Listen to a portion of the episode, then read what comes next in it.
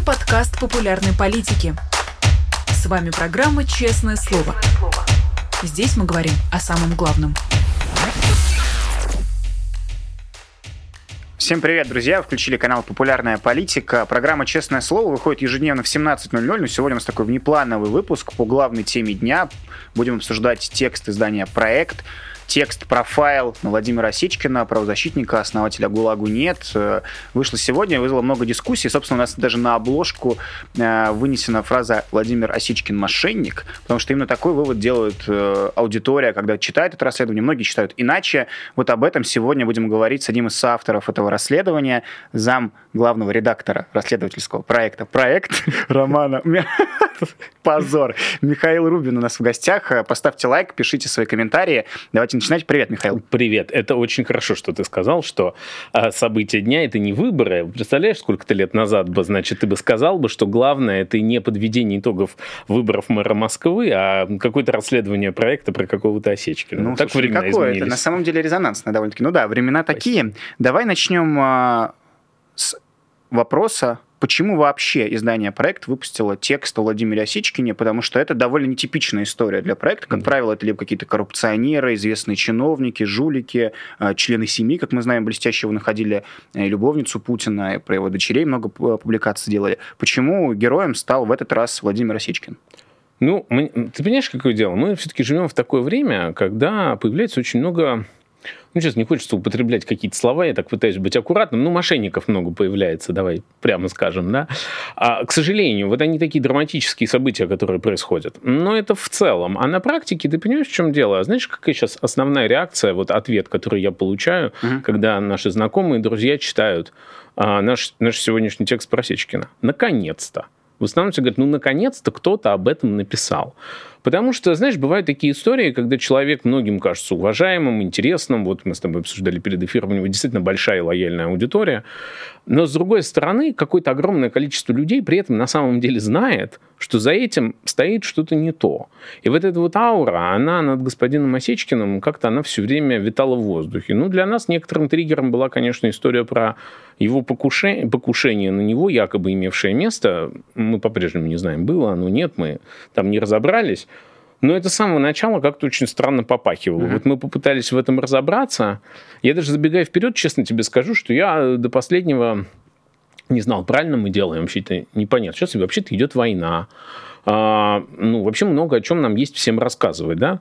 Я до последнего думал, а правильно мы делаем или нет. А потом мы пообщались сами с господином Осечкиным, и, честно говоря, у меня отпали последние сомнения, что нам важно предупредить людей о том, что ну, слушайте, люди, вы не доверяете тем, кому не надо. Вы не относите деньги, огромные деньги, десятки тысяч евро человеку с сомнительной репутацией, который на вас потом еще может настучать в ФСБ.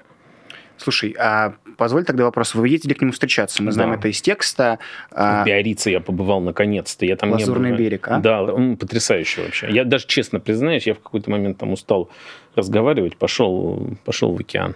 Скажи, пожалуйста, правильно ли я делаю вывод, прочитав это расследование, и большое количество людей, которые сделали так же, эм, что одним из источников дохода э, Владимира Осечкина является история с вывозом людей, да. в частности на территорию Франции, и легализация их там. То есть это буквально налажен какой-то бизнес-поток. Похоже на то. Но mm-hmm. мы не знаем про бизнес-поток, мы знаем несколько кейсов, которые мы приводим, когда Сичкин говорил людям, я тебя вывезу, mm-hmm. потом выяснялось, что это не бесплатная история, потом выяснялось, что это совсем не бесплатная история, человек мог уже приехать во Францию, и выяснялось, что это стоит 40 тысяч евро, оказывается.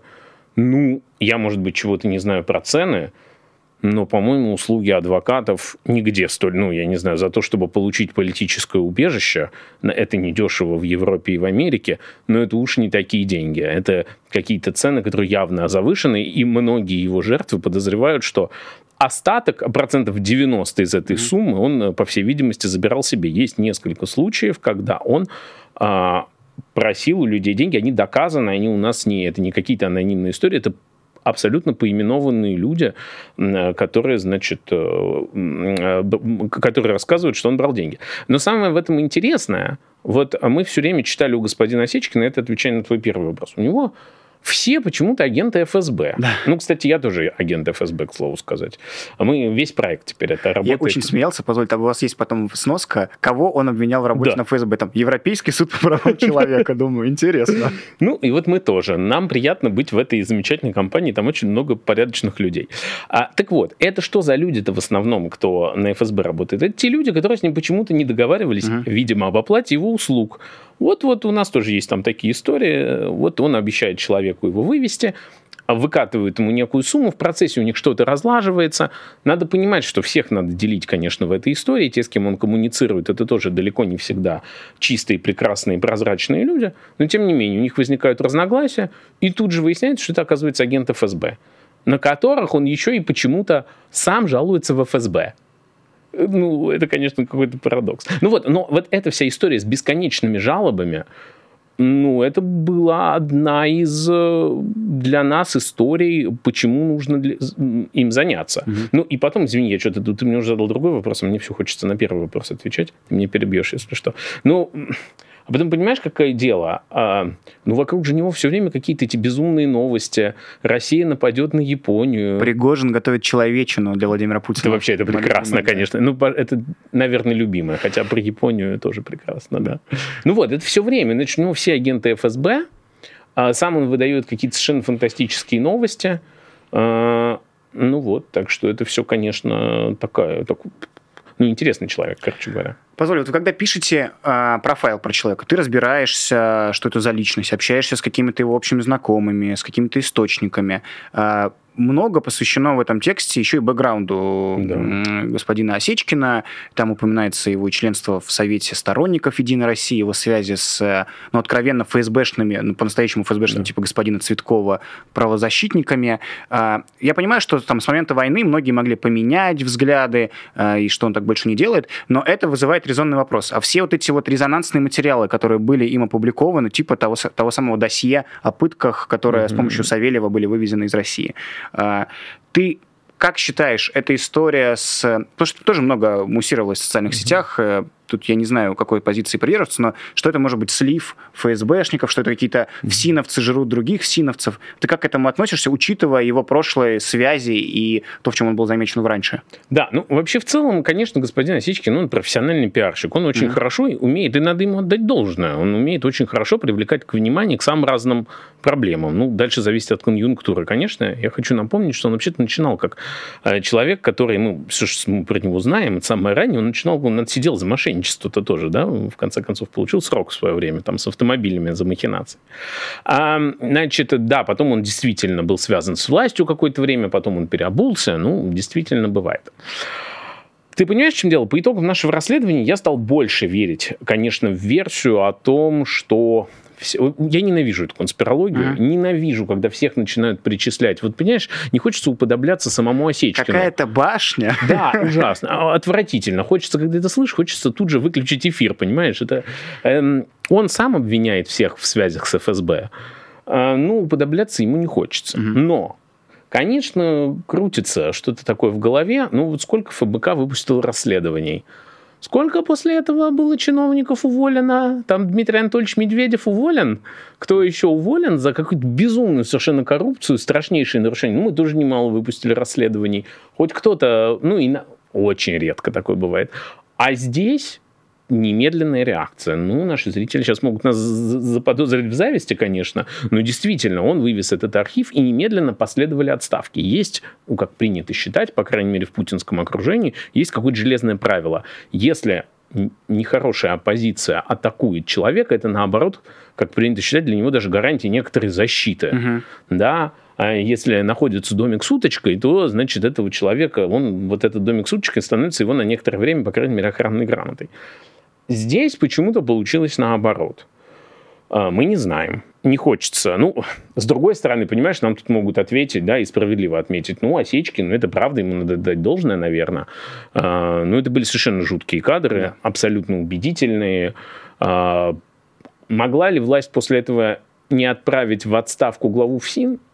Да могла не отправить. Власть сама совершает такие ужасы, такие акты насилия, но вот почему-то после материалов Осечкина Э, вот была моментальная реакция. Слушайте, ну тут э, кто во что верит? Тут надо или поверить в то, что Осечкин лучше нас всех, угу. что возможно, что его расследование лучше, чем все, что делала э, ФБК, проект и все возможные расследователи вместе взятые. Возможно такое? Ну, может быть.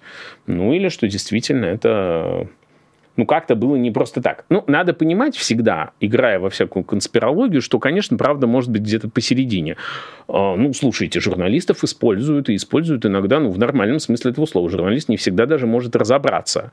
А, если журналисту присылают какой-то материал, и, ну, он не журналист, но тем не менее, да, и он его проверяет, или ФБК что-то получает, мы что же не знаем, вот кто нам присылает там mm-hmm. по почте на наши черные ящики что-то.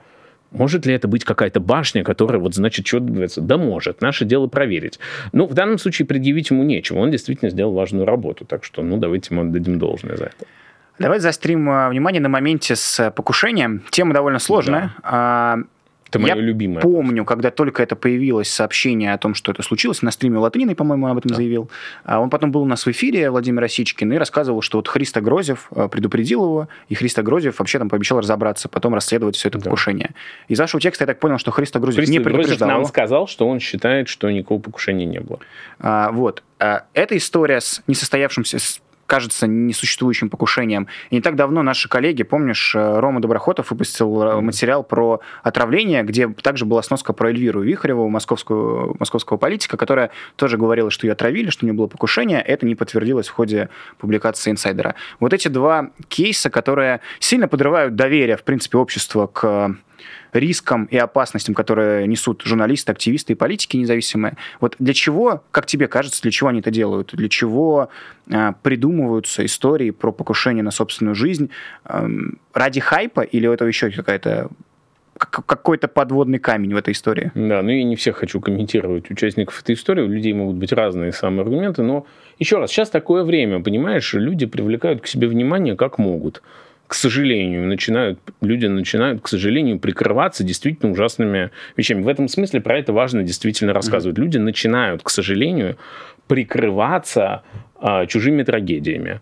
А, это способ привлечения внимания, так господин Осечкин, я уверен, что это способ монетизации. Ну, он действительно, мы вот его называем предпринимателем от правозащиты.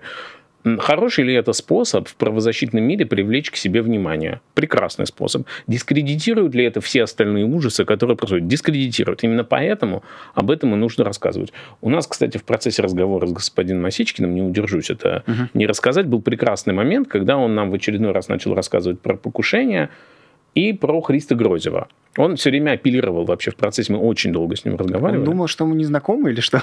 Удивить, не знаю. Вообще, когда okay. люди врут, а и тут я могу это утверждать, когда люди врут, конечно, они угу. иногда путаются. Эм, так вот, он в процессе нам все время говорил, значит, что он прикрывался все время тем, что его французская полиция охраняет, что вы думаете, что французы такие дураки, что меня охраняют. Угу. Он нам это действительно доказал. Ну и в частности сказал про Христа Грозева.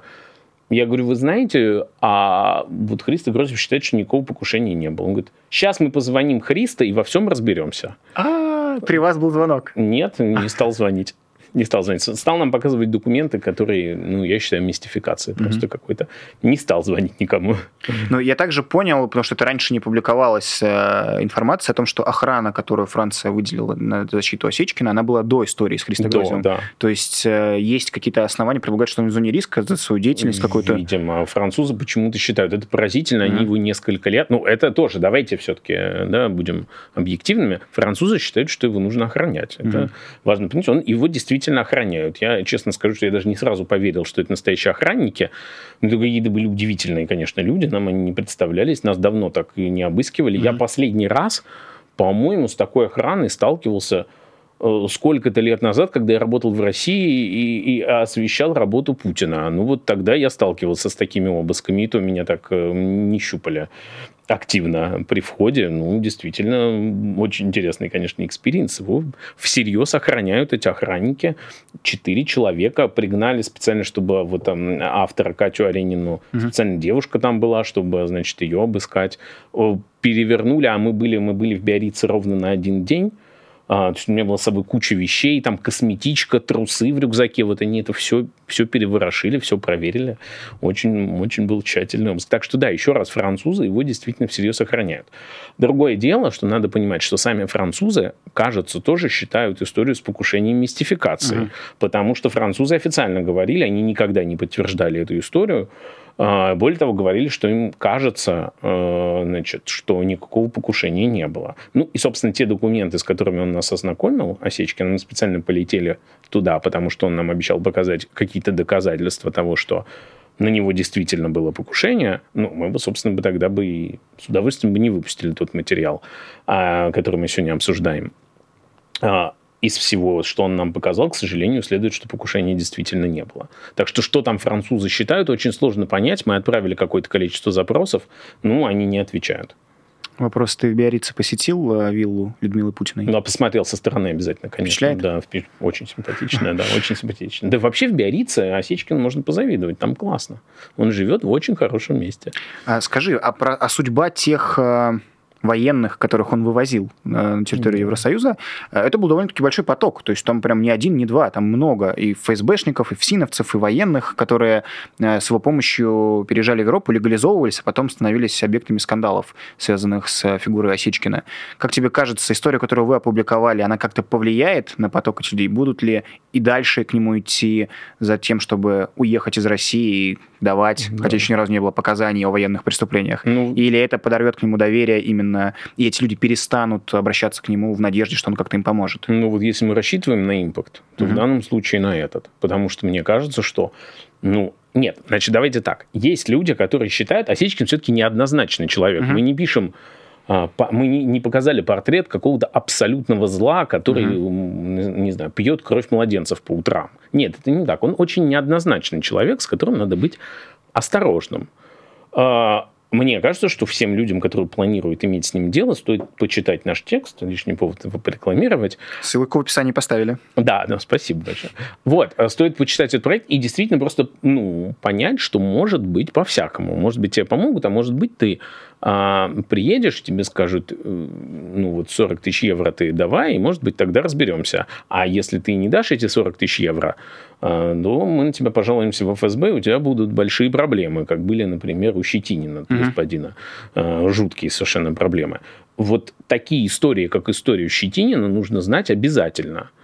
Он со всеми, сам, со многими людьми, давайте аккуратно, которым он помогал, он потом ругался, объявлял их агентами ФСБ, еще раз это мне, мне просто так нравится, не могу успокоиться, поскольку меня столько раз обвинили в том, что я агент ФСБ, а, давно такого не было. А, вот, мне очень нравится это повторять.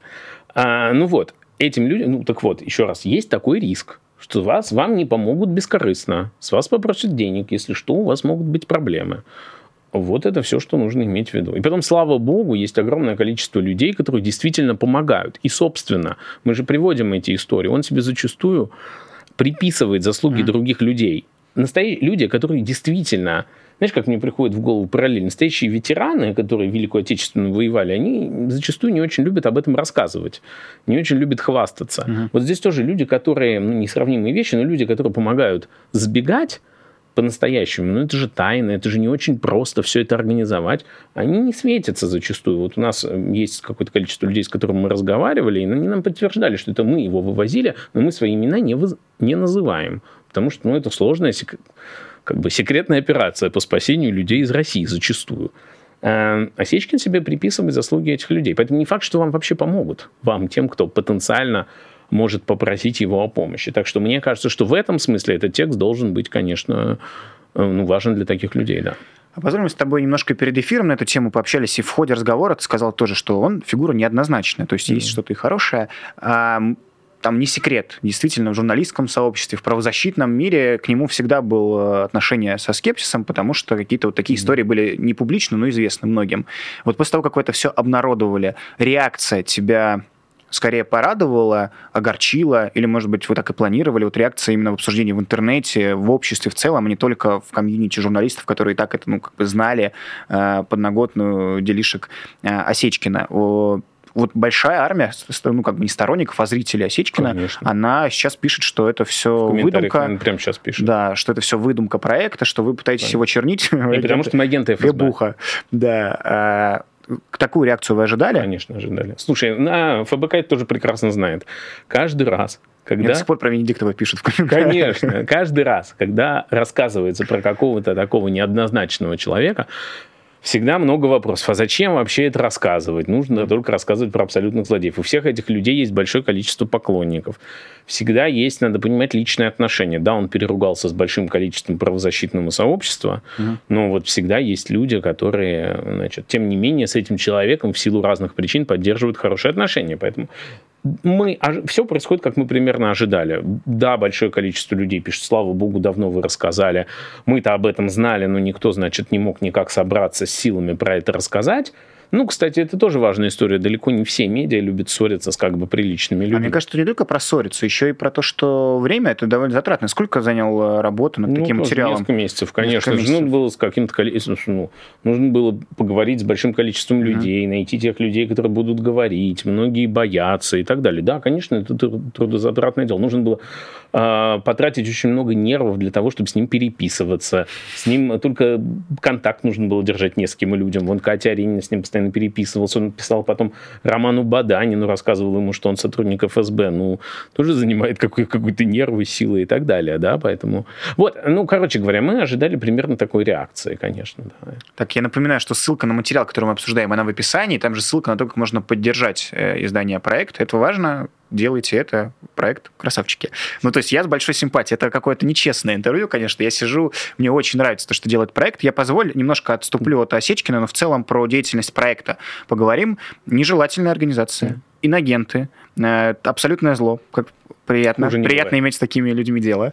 Это сами такие же. А, скажи, пожалуйста, как-то повлияло все это на работу издания именно в вопросе общения с, там, с источниками, с какими-то э, информаторами и так далее, потому что там, в частности, ты там всегда славился, я помню, смотрел, обожал твою передачу, когда кремлевские, господи, Рубиновые звезды, Рубиновые звезды да, про какие-то кремлевские инсайды, ты был в пуле э, президентском, президентском. президентском, то есть много источников, много каких-то инсайдов. Как-то сейчас, после того, как вас э, пытаются очернить и навесить ярлыки тотального зла, э, снизилось это общение, источников стало меньше, затруднилась ли работа? Конечно, затруднилось, источников стало значительно меньше. Наши источники, мы шутим между собой, наши источники все сидят за границей. Угу. Вот кто сбегает, они становятся источниками зачастую. Вот наша задача такая сейчас находить.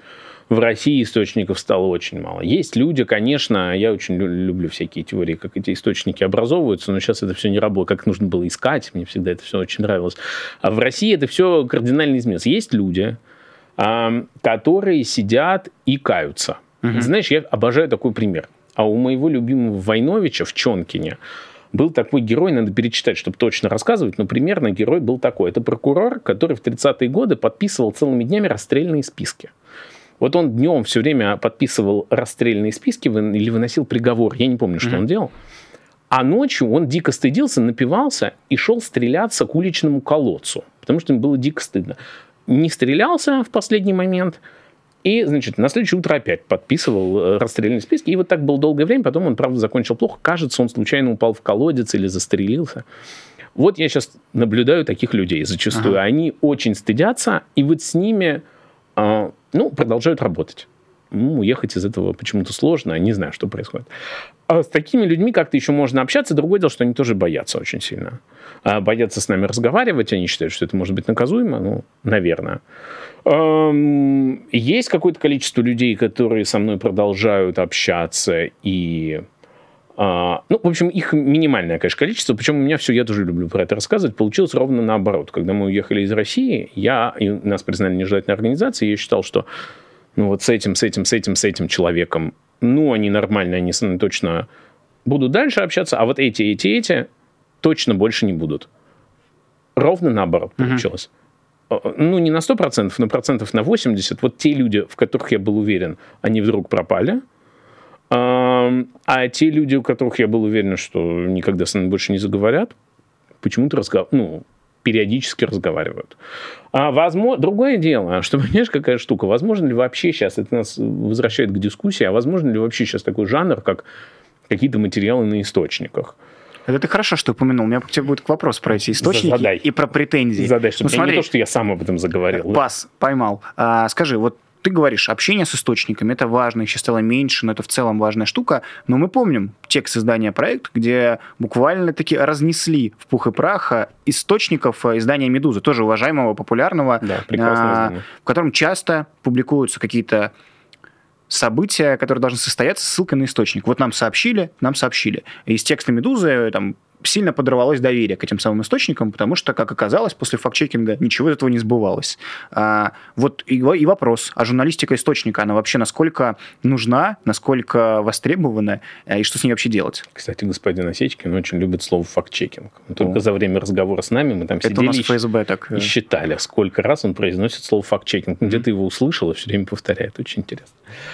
А, значит, возможно ли журналистика источников? Да нет, ну, уже невозможно. Мгм. Конечно, это все издевательство просто. Я вот первое это с удовольствием скажу, как большой любитель источников.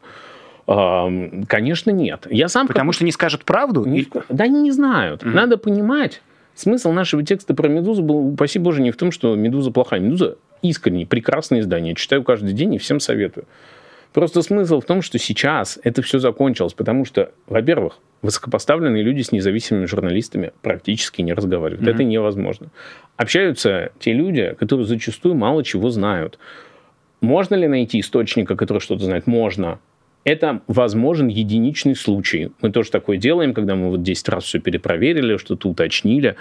Да, такое возможно. Но просто каждое общение с источником теперь занимает отнимает какое-то безумное количество времени, потому что найти человека, который тебе расскажет правду, ты его перепроверишь, найдешь второго настоящего источника, а, но это займет такое количество усилий, ну, я не знаю, это работа на полгода вперед. Вот когда есть какой-то огромный текст, и там вот, кроме прочего, есть еще источник, ну, наверное, в такое можно вкладываться. Просто в ежедневном режиме серьезные источники в Кремле, которые близки к центру принятия решений, во-первых, я, отвлекусь, даже еще в более лояльные времена, когда вот большие СМИ этим всем занимались, там большие газеты, в которых я в том числе работал, это тоже было непросто, и я часто ловил себя на том, что вот эти вот чиновники средней руки, какие-нибудь начальники департаментов, управлений, которые ходят на какие-то совещания, они сами знают, я уж сбил Примерно микрофон, они сами знают, вот, вот в своем сегменте они что-то знают, а дальше они сами. Я, когда был еще начинающим журналистом, я вдруг сталкивался с тем, что чиновник тебя сам что-то начинает спрашивать. Мгм. Потому что сосед-то, он-то не может соседа по кабинету из, из соседнего кабинета или человека, чиновника из кабинета напротив спросить, а ты можешь. Более того, у меня были случаи, когда даже довольно высокопоставленные чиновники вдруг меня что-то начинали спрашивать, и я думал, что это проверка или что это такое происходит. А потом я понимал, что ну, со временем всю конспирологию отбрасываешь, но они сами зачастую ничего не знают. Мгм. Так вот, а сейчас еще и принять, система принятия решения для нас вообще непонятна. Поэтому это вот вся игра с источниками, рассказы про источники, на мой взгляд, это вся вот история про то, что вы понимаете, на самом деле все не, ну, подспудно, к сожалению, в этом есть вот такой вот плохой смысл. Да все не так плохо. На самом деле у системы есть какая-то открытость, есть какая-то логика принятия решений. Нет никакой логики. Мы понятия не имеем. Я с удовольствием прочитаю хороший текст о том, как сейчас принимаются решения. Я понятия не имею, как эти решения, ну, можем догадываться, что есть А те, кого было принято считать либералами во власти, которые, как казалось бы, охотнее должны были общаться с какой-то независимой прессой, А ну, вот просто нет, сливая. кстати. Нет такого. Да нет, конечно, наоборот, по-моему, они боялись. Мгм. По-моему, они больше боялись, только общались меньше, э, знали, кстати говоря, меньше зачастую. А Потом они, еще надо понимать, они от- относились традиционно к финансово-экономическому блоку. Я в нем меньше разбираюсь, эм, ну их в политику-то не допускали. Мгм. Тут же у Путина какое представление? Вот и кон- долгое время, видимо, было, что вот либералов можно допускать в финансы и экономику, в политику, в военные дела допускать нельзя. Ну и, кстати говоря, кстати говоря, вот э, патриоты показали нам, какую-нибудь прекрасную армию создали, да. А, хорошо, тогда дальше по работе проекта много публикаций о Владимире Путине, а, о ваннах с кровью оленей, Да. а, о его страхах заговора, когда он боялся, что против него готовят Да. заговор, не так давний, свежий практически материал, который ты публиковал. И много всего выходило на проекте такого, что раньше не знали про Владимира Путина мы. А, И все, когда и ты задаешь вопрос, что вы думаете про Путина, у всех какое-то свое восприятие и понимание Путина. Вот э, издание «Проект», в частности, Михаил Рубин, э, который много пишет э, про внутренний мир Владимира Путина и все окружающее. Вот ты как опишешь Путина, исходя из тех знаний, которыми ты обладаешь, э, то, что ты публиковал, может, что ты еще не публиковал, э, что это за человек вот сейчас? А, ты знаешь, я чуть-чуть уйду от этого вопроса. Я к нему в какой-то момент немножко потерял интерес. Угу. У меня был такой момент, он мне как журналисту долгое время был интересен.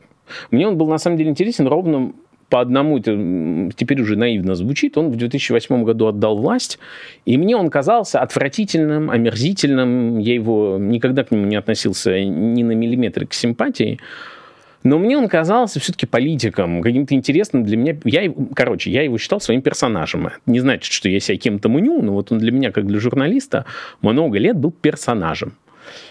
А потом, когда случилось обнуление, я помню этот день, я последний раз был в Думе. У меня, кстати, после этого отняли аккредитацию из Госдумы.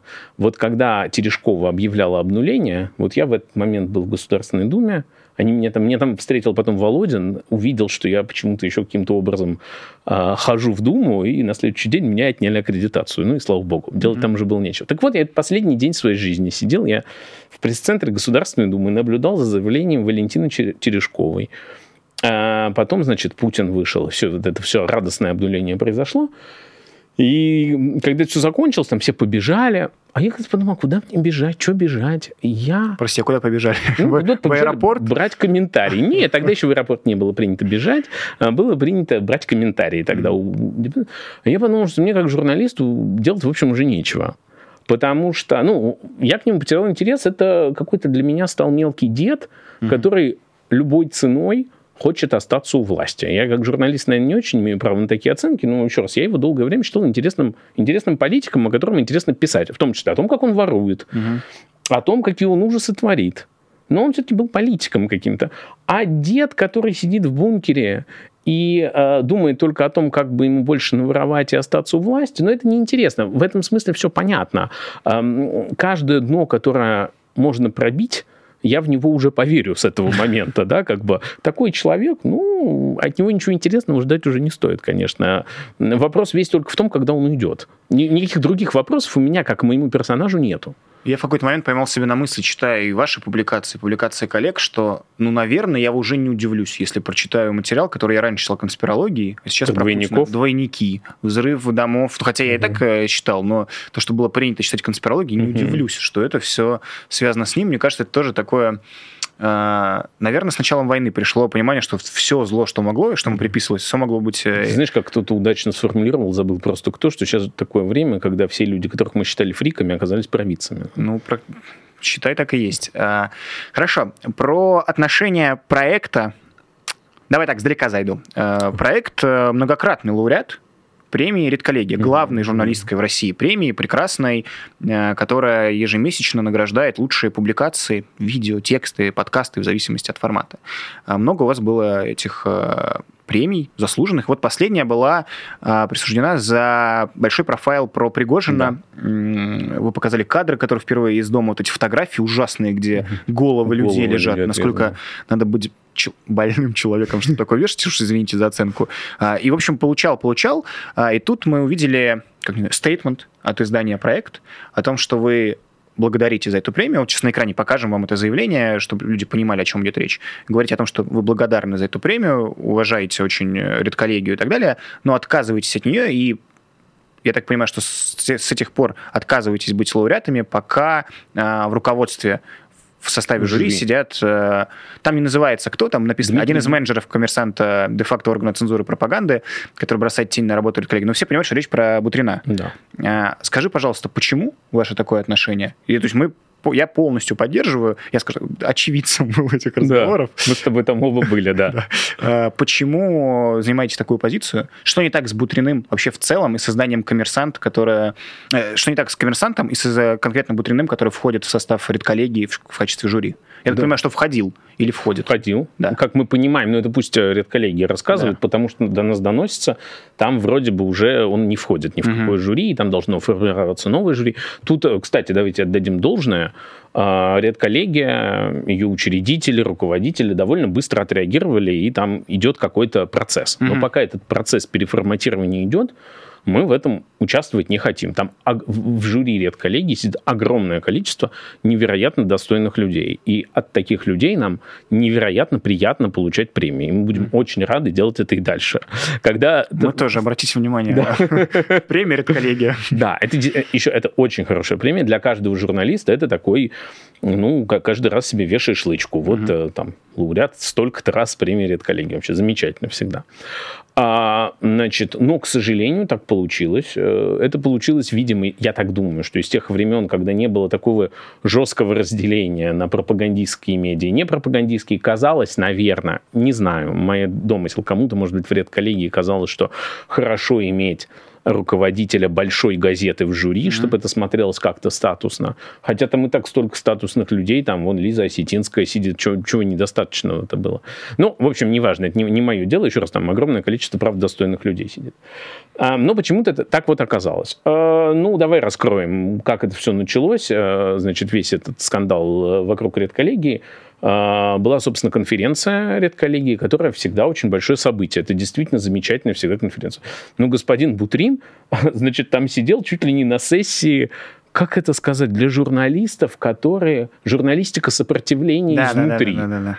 Ну, это смотрелось как-то просто кощунственно. Ну, и в этот момент нам всем, кажется, показалось, что это какое-то издевательство над здравым смыслом.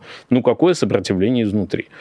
Мне кажется, что господин Будрин просто сам не должен был там сидеть. Это смотрелось издевательством. Еще раз, я совершенно не верю в то, что это был какой-то злой замысел кого-то из редколлегии. Вот просто так получилось, mm-hmm. как-то это досталось по наследству. А мы, конечно, в, в таком участвовать не хотим. Значит, чем известен господин Бутрин? Господин Бутрин выполняет функцию ну как, во-первых, ну, во-первых, давайте так. Газета «Коммерсант» когда-то была лучшей газетой России. Что уж тут говорить. А журнал «Власть» э, для меня был когда-то... «Коммерсант. Власть» журнал, собственно, издательского дома «Коммерсант» для меня был эталоном политической журналистики, без преувеличения всякого. Как все приличные издания, его уничтожили. А, тем не менее, там осталось какое-то количество людей, которые в те славные времена там работали. Поэтому от них не шарахаются, они как бы остаются рукопожатными. В том числе господин Бутрин. Mm-hmm. У него он считается журналистом очень неплохим. Как я понимаю, для специалистов он руководил отделом, по-моему, экономической политики. Да. да, он э, очень хороший отдел был в свое время в коммерсанте. Сейчас не могу оценить, я не в состоянии просто читать эту ахинею. Mm-hmm. Почитайте, что сейчас, если кому-то охота, но вообще не советую, почитайте сейчас газету «Коммерсант». Да, конечно, там что-то есть нейтрально-нормальное. Ну, например, международный отдел «Коммерсанта» это просто отдел пропаганды ЦК КПСС. Они там повторяют тезисы российского МИДа.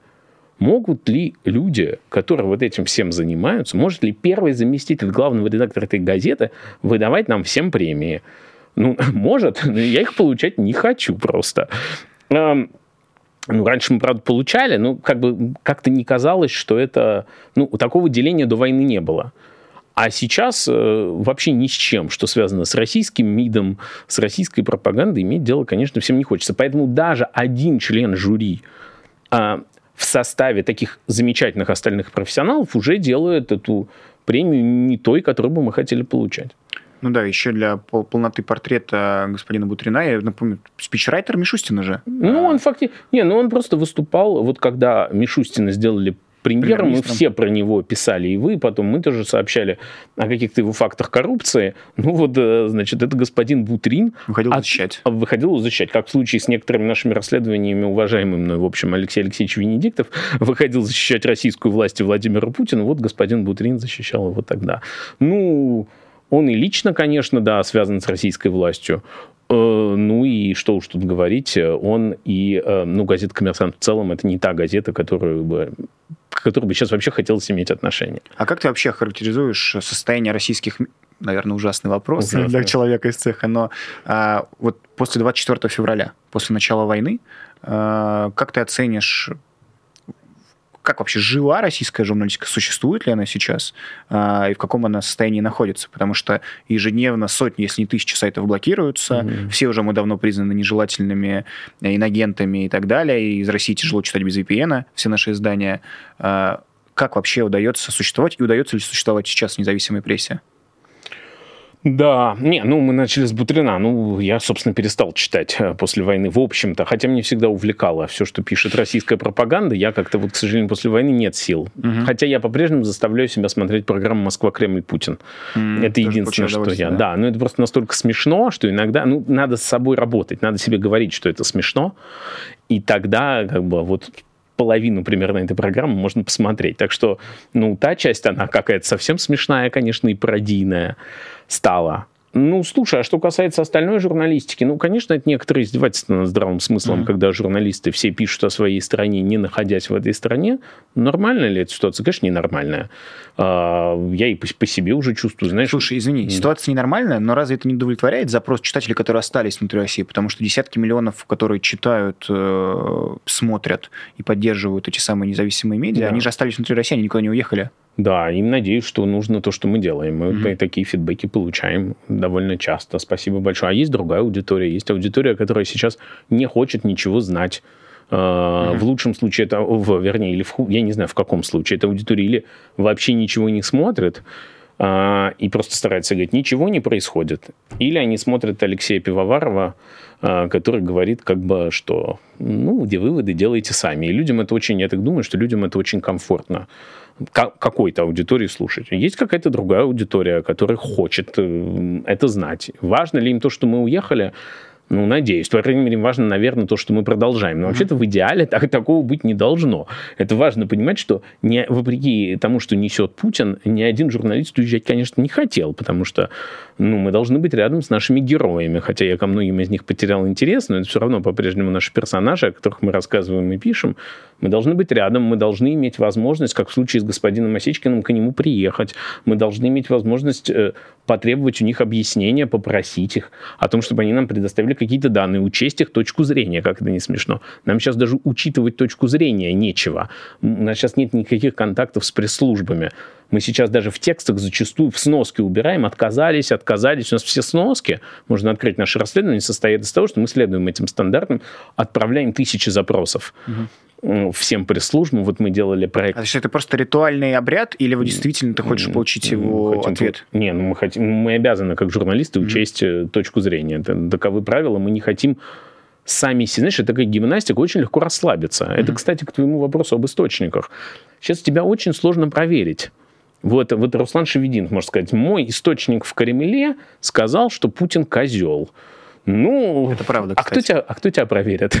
вот как тебя проверить? Это мой как? источник. это твой источник, понимаешь?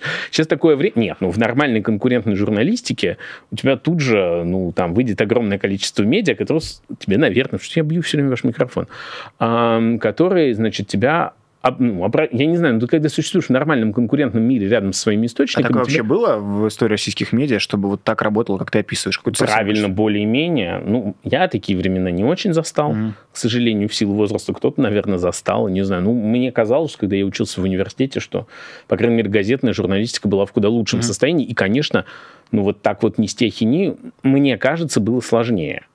А, как это у нас сейчас у всех бывает. Это же дает э, возможность всем э, значит, рассказывать, что Россия завтра нападет на Японию. Во-первых, можно во все поверить, во-вторых, тебя никто не перепроверит. Это очень опасная ситуация, к сожалению. Эм, вот, так что это все... Я так увлекся рассказом про Японию. Напомни мне, пожалуйста, вопрос. А, я тебя спрашивал про российские медиа, про их существование. Ну, вот нам всем, да, я хотел сказать, вспомню. Я хотел сказать, что нам всем нужно делать какую-то гимнастику. Ты меня спросил про а, отправку запросов. Да. Да, вот мы, когда делали проект «Псы войны», рассказывали об олигархах, которые соучаствуют в нападении mm-hmm. России на Украину, ну вот мы всем, всем там 81, не помню, сколько у нас этих замечательных людей, больше 80, мы всем отправили запрос, постарались учесть все ответы. Они, к сожалению, где-то были лживые, но в основном не ответили. Даже бизнесмены, кстати, не ответили, которые хотят избежать санкций. У них такая культура. На нас потом нам, значит, звонили и говорили, писали их разно... многочисленные пиарщики, говорили, ой, мы хотим ответить. Мы говорим, так мы вам запрос отправляли они сами, все эти пиарщики, уже расслабились и перестали, видимо, читать запросы от журналистов. Угу. все живут на каком-то отвратительном расслабоне. Ну вот мы не хотим расслабляться, поэтому мы вот эту гимнастику каждый раз совершаем.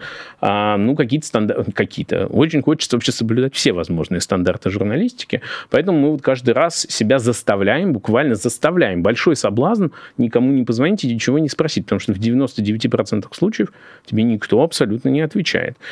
И это нас всех расслабляет. Вот мы все живем, я боюсь, что такое может случиться, но, слава богу, существует огромное количество замечательных изданий, которые очень хорошо продолжают делать свою работу, мы друг у друга учимся, друг другу завидуем периодически, uh-huh. друг другу задаем стандарты, поэтому, да, за счет того, что мы уехали, слава богу, российская журналистика, как мне кажется, в первую очередь расследовательская, она поддерживается на очень хорошем и, в общем, мировом уровне.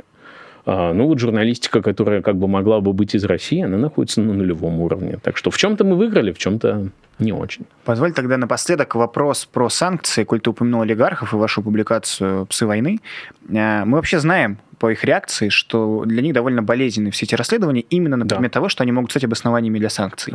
Да. И они потом бегут в суды, они потом предпринимают какие-то меры по тому, чтобы воспрепятствовать, э, не знаю, как-то негативно оклеветать авторов и так далее. Но это тоже все проходили. Скажи, пожалуйста, можно без имен, вы сталкивались с тем, что после публикации каком-то героя расследования вашего, не знаю, звонили и угрожали, там, типа, что давайте снимем. Или, может быть, предлагали деньги, чтобы вы это сняли. Очень обидно. Мне вообще перестали... Я раньше очень да? радовался. Мне вот раньше когда-то предлагали деньги, всегда так прекрасно отказывают, чувствуешь себя сразу большим да. молодцом, чувствуешь, что ты работаешь не зря. Перестали, зараза, предлагать деньги. Перестали бояться расследования или почему? Не, ну не знаю, что мы недоговороспособны. Угу. Как-то потеряли, видимо, окончательную надежду. Последний раз, когда, ой, давно, в общем, последний раз пытались договариваться, э, звонили, было очень приятно для каждого журналиста. Дорогие пиарщики, пожалуйста, mm-hmm. звоните дальше, переживайте, дорогие бизнесмены, тоже нам пишите. А, мы буквально купались в внимании со стороны пресс-служб очень дорогих и богатых компаний. Нам было крайне приятно. А, к нам обращались кто-то даже, не потому что не хочу назвать, просто было так много звонков, что а, кто-то даже угрожал судом. Это после начала войны? Это вот после выхода псов. Э, псов. А, о, это вот буквально сейчас. Давно, да. да, да, да. Вот именно я, я про псов. Угу. Вот после выхода псов, это, ну, то есть вот буквально сейчас, да. А, очень много обращались, очень много просили снять, э, но все сводило, кстати, в итоге все было более-менее корректно. Мы кого-то выкинули, кого-то добавили. Нам, кстати, что очень приятно, к нам обратилось сколько-то людей. А почему вы забыли этого? Mm. Почему вы не упомянули этого? А почему вот там этого нету? Нам на почту присылайте тоже. Прислали просто какую-то фактуру закрытую, которая вот нам доказала связь тех или иных людей. Так что да, мы провели буквально несколько недель в общении с бизнесменами, их помощниками, пиарщиками и пресс-службами, которые чего-то требовали от нас постоянно, да. Но это для журналистов всегда большая радость. Мы... Это та часть работы, которой мы с удовольствием готовы заниматься. Друзья, э, подходит к концу эфир программы «Честное слово». Напишите, пожалуйста, в комментариях, что вы думаете про расследование о Владимире Оси... профайле Владимира Осечкина, который был опубликован. Является ли проект проектом ФСБ? А, тоже пишите с, э, все под этим видео и, и переходите по ссылкам, указанный материал, о котором мы сегодня говорили, и в целом, как можно поддержать проект и другие независимые медиа. Все, переходите, все ссылки в описании. Спасибо, что смотрите, спасибо, что поддерживаете. У нас сегодня в гостях был журналист, э, заместитель главного редактора издания «Проект» Михаил Рубин. Спасибо тебе большое спасибо. за время. Друзья, в 17.00 на нашем канале «Честное слово» с Сергеем Гуриевым. Так что не расходитесь, нажимайте колокольчик, чтобы не пропустить выход. И до новых встреч. Спасибо большое. Пока. Вы слушали подкаст «Популярные политики». Мы выходим на Apple Podcast, Google Podcast, Spotify и SoundCloud.